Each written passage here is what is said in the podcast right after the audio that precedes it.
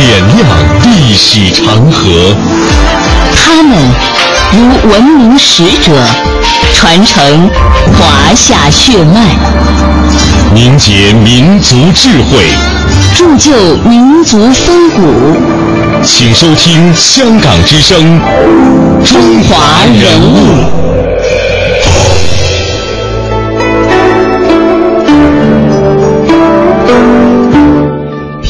中华人物，点亮智慧人生。各位听众朋友，大家好，这里是中央人民广播电台香港之声。数码广播三十二台的中华人物，我是小东。大家好，我是君阳。历史上的丝绸之路呢，它是指始于古代中国，是一条东方和西方之间的经济、政治、文化进行交流的主要的道路。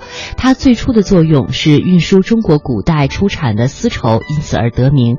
那近期的中华人物，我们就将邀您重温与这条古代的丝绸之路相关的那些名字。嗯。呃，西域同内地的联系开始于遥远的历史年代，到公元前两世纪左右，西域分为三十六国，互不统属。在汉代的时候，汉武帝派遣使者，携带大量的金币、丝帛以及牛羊向西域进发，丝绸之路由开通，实现了链接东到长安、西到罗马帝国、最远至埃及亚历山大的贸易通道。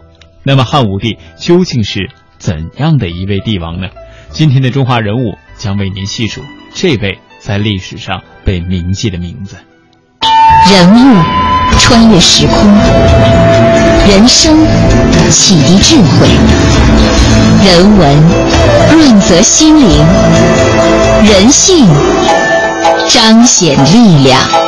香港之声，中华人物。为你细数那些被历史记住的名字。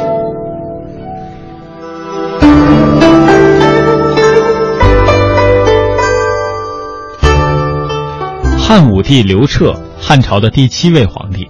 据考证，他的母亲孝景皇后七岁的时候就被册立为太子，十六岁的时候登基，在位达五十四年，是清朝康熙帝以前在位最长的中国皇帝。汉武帝雄才大略，文治武功，功绩显赫，和秦始皇被后世并称为“秦皇汉武”，被评价为中国历史上最伟大的皇帝之一。汉武帝的思想积极进取，具有前瞻性，为朝廷乃至社会带来了新的思维，识得权力后进行大项呃多项大刀阔斧的改革，也深远地影响着后世。那现在古代的历史技术当中呢，对于汉武帝却不仅仅是这样简单的评价。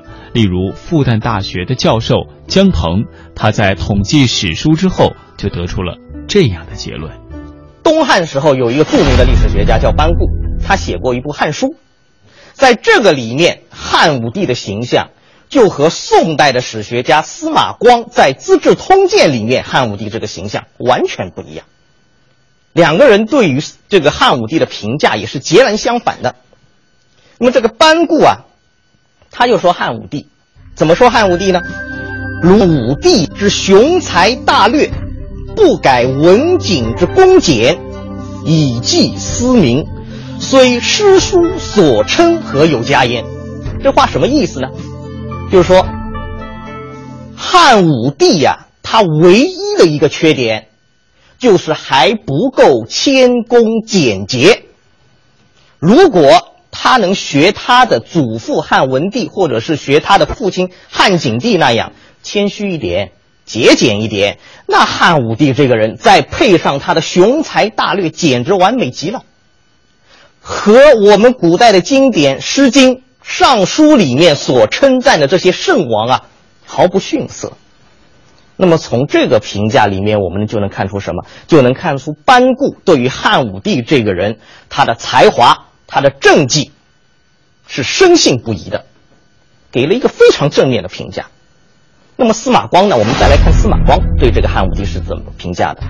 他说：“孝武穷奢极欲，繁行从廉，内耻公事，外事四夷，信惑神怪。”巡游无度，使百姓疲弊，岂为盗贼？其所以亦与秦始皇者无几矣。这话怎么理解啊？司马光他说啊，汉武帝这五十四年皇帝做的够荒唐的。作为一个皇帝，欲求强烈，用刑严酷，又是大兴土木，又是到处打仗，啊，搞得老百姓都民不聊生，逼的那些活不下去的老百姓啊，都起来造反了。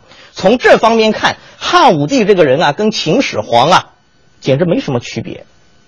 汉朝没有在汉武帝这儿灭亡，简直是侥幸。这是司马光的看法。那么从这个评价来看，大家觉得司马光对汉武帝是什么态度？对于这个汉武帝统治时期这段历史，司马光是悲观怀疑的，给了一个非常负面的评价。那么大家看，班固、司马光同样都是中国历史上最有名望的历史学家，《汉书》《资治通鉴》同样都是中国历史上最有分量的历史著作。但是这两个人对于汉武帝的评价。大家看，是处在什么两个极端上？一个觉得，哎呀，汉武帝简直是好的不得了；一个是觉得汉武帝啊是糟糕的不能再糟糕了。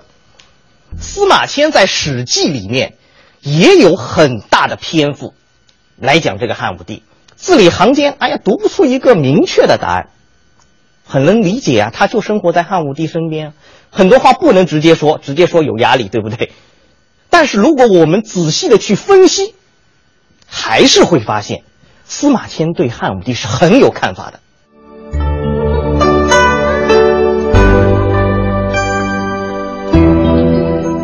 在对内的政策上，汉武帝用人为才，不问出身。他开创了察举制，并兴太学，以致该时期培养以及出现了大量的名臣良将。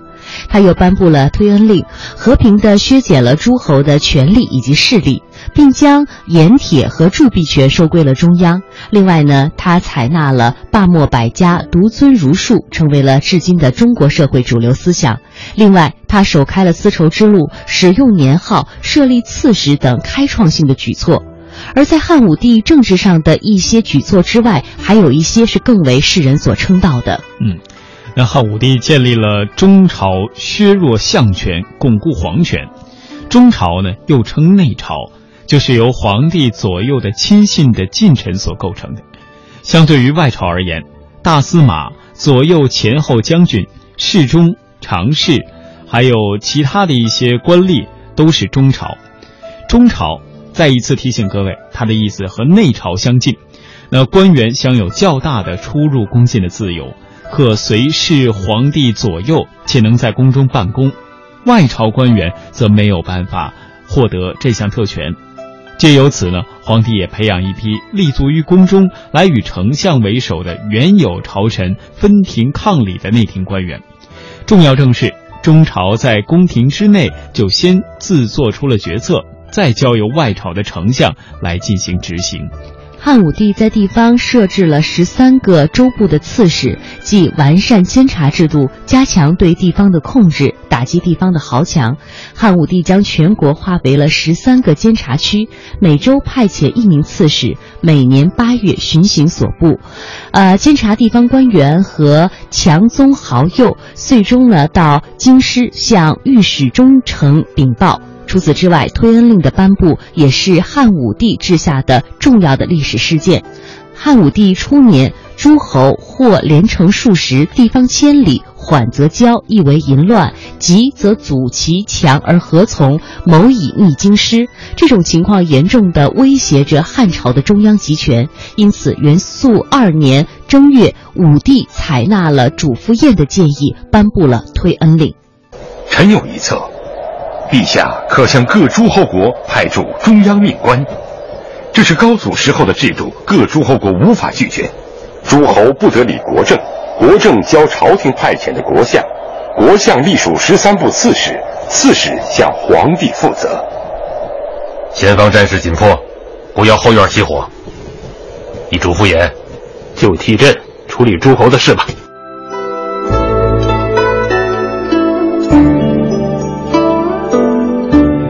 推恩令吸取了萧藩、令呃推呃取消了削藩，吸取了削藩令引起七国之乱的教训，呃规定诸侯王除了以嫡长子继承王位以外呢，其余的诸子在原封国内封侯，新封侯国呢不再受王国的管辖，直接由各郡来进行管理，地位相当于县，这就使得诸侯王国名义上没有进行任何的削藩。避免了激起诸侯王武装反抗的可能，从此呢，大国不过十余城，小侯不过十余里，也就出现在了汉武帝时期。人物穿越时空，人生启迪智慧，人文润泽心灵，人性彰显力量。香港之声，中华人物。为你细数那些被历史记住的名字。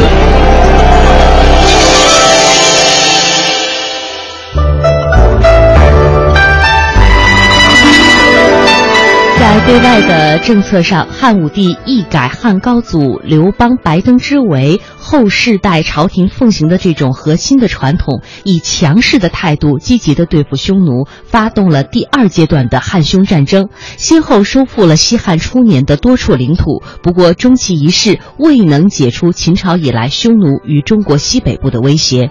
匈奴自秦末以来一直威胁中国北边，使农耕生产受到了严重的影响。武帝继位以后，自一三三三年马邑之战起，结束了汉朝初期对匈奴。的和亲政策，决心设法解决匈奴的外患问题。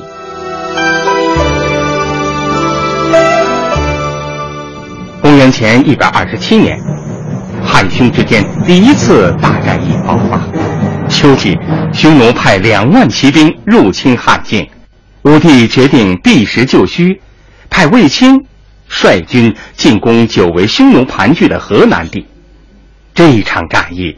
汉军击败并赶跑了匈奴的白羊王和楼烦王，收获了秦时蒙恬所开辟的河南地，而汉军毫无损失。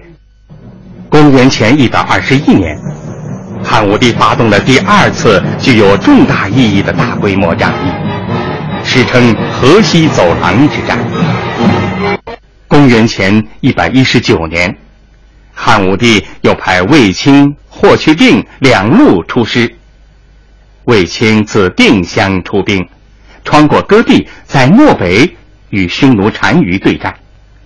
面对匈奴以大队骑兵突击的形势，卫青下令以五钢车四环为营，使匈奴无懈可击。自此，匈奴力量大为衰竭。除了对西域诸国还有一定的控制作用以外，不能向东发展。百余年来，北方农业区域受匈奴的威胁，到此基本解除了。但同时，由于常年征战，国库空虚，民怨沸腾。晚年的汉武帝据说因此而内疚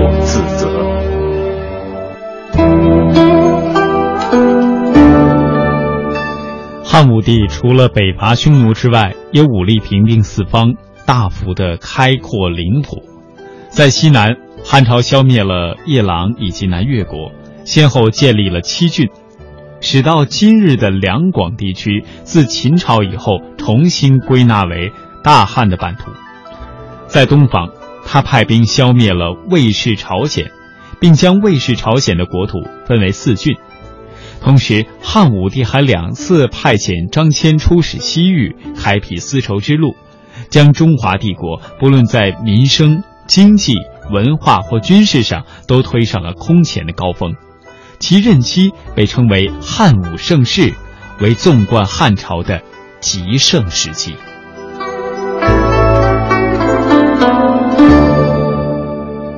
人物穿越时空。人生启迪智慧，人文润泽心灵，人性彰显力量。香港之声，中华人物，为你细数那些被历史记住的名字。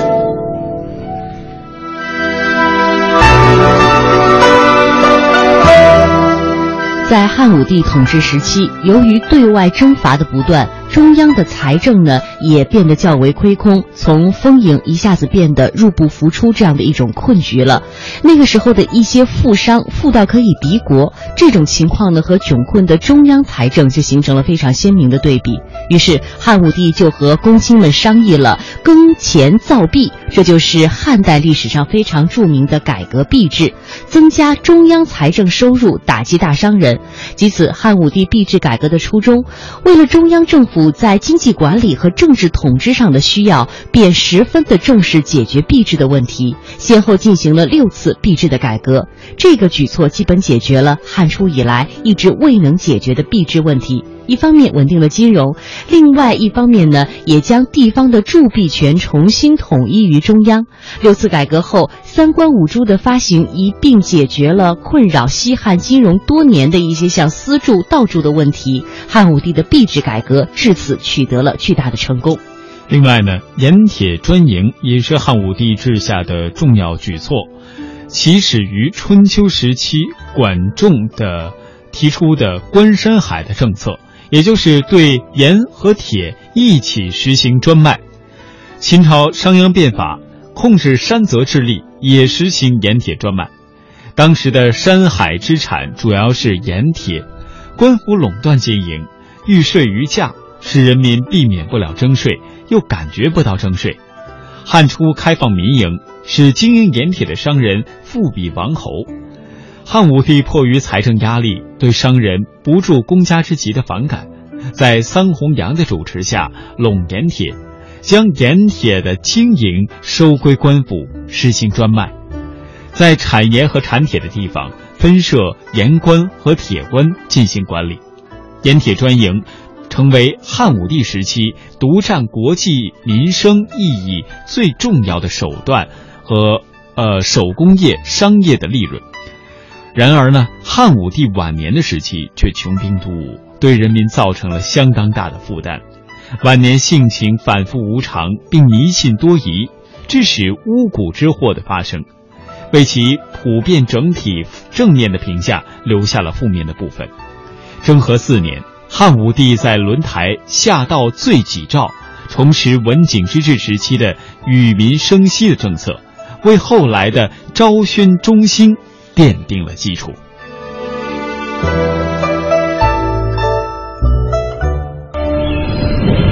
朕要拟一道诏书。朕实在是没有想到，现在天下百姓的生活是如此艰难。朕悔恨，朕自责。你替朕拟一道罪己诏，向天下。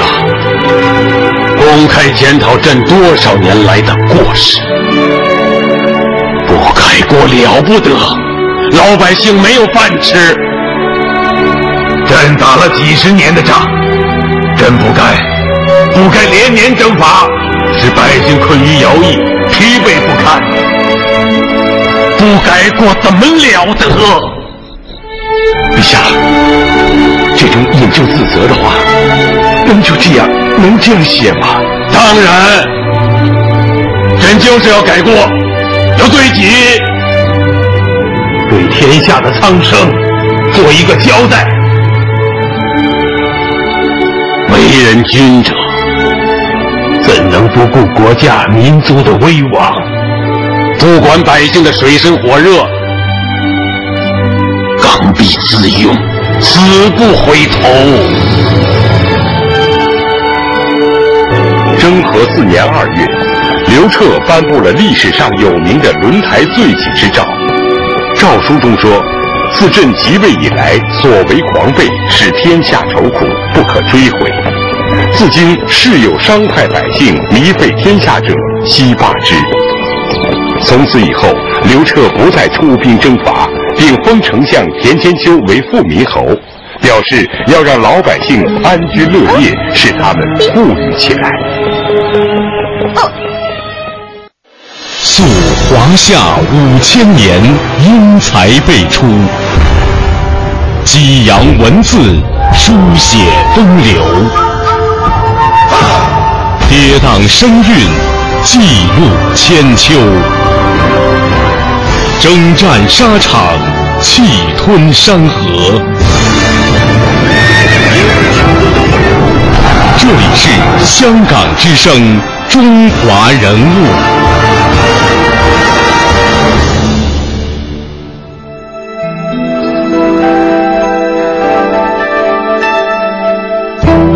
汉武帝晚年得子刘弗陵甚为的喜爱，汉武帝立他为太子。太子继位前不久呢，他的生母就被处死，避免的是未来再有太后摄政的现象。后来，汉武帝命画工画了一张《周公背成王朝诸侯图》，送与霍光，意思是让霍光辅佐他的小儿刘弗陵作为未来的皇帝。而另外一位顾命大臣，则是匈奴贵族金密帝，呃。对于汉武帝选顾命大臣这件事情，历史学家是怎么评述的呢？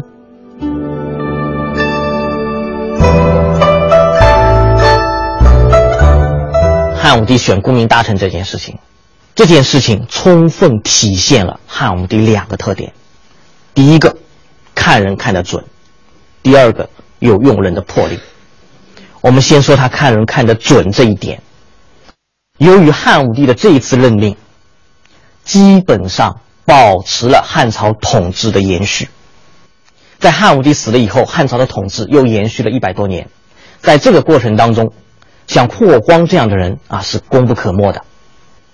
除了顾命大臣之外，再说这个选皇位继承人，他挑了当时当时挑了这个年龄最小的刘弗陵。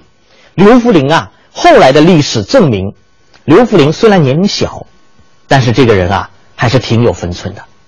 做了十几年皇帝，基本上没有出大的差错，也没有做什么出格的事情。哎，这些都说明汉武帝他的确有识人之明。那么再讲第二个特点，汉武帝他有用人的魄力，这一点典型的体现在咱们刚才介绍的金历帝这个人身上。金历帝咱们说了，他是匈奴贵族，后来做了俘虏才到了长安。那么这个时候，匈奴他仍然是汉朝最大的敌人。汉武帝他并没有因为这个疑惑顾虑，而是看准了这个人就大胆任用，而且是把他放在顾命大臣这么重要的位置上面。事实证明，汉武帝这个决策也没有错。哎，这是一般人做不到的，啊，你等于说是挑选一个有可能潜在的敌人啊来做这个国民大臣，这个是大政治家的手笔，非常了不起。把这些事情安排定以后啊。汉武帝能够为刘弗陵做的，基本上也都做好了。到公元前八十七年啊，这位叱咤风云半个世纪的大汉天子，就撒手人寰，与世长辞了。我们有一句古话叫做“盖棺定论”，但通过讲这个人物这段历史，我们会发现一个问题：很多时候啊，盖了棺，其实你定不了论，因为。不同时代的人会用不同的眼光重新去审视那些历史。司马迁这般说，班固那样说，司马光又是一套说法。我们今天又有我们今天的立场和观念。过两百年之后的人怎么来看汉武帝，可能又是我们今天的人不能想象的。他们如璀璨明珠，点亮历史长河。他们。如文明使者，传承华夏血脉，凝结民族智慧，铸就民族风骨。请收听《香港之声》中华人物。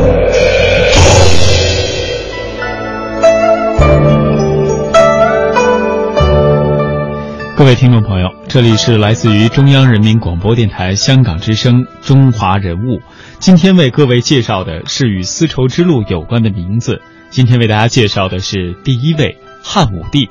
今天我们通过简短的时间为各位讲述了汉武帝他颇为悠长的一生，以及在他一生当中的主要事迹。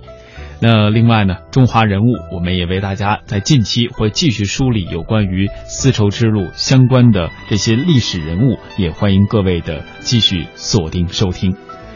中华人物被历史记住的名字，欢迎您在每天晚上的七点三十分收听《中华人物》的重播。明天早上九点三十分，香港之声《中华人物》，我们再会。明天再会。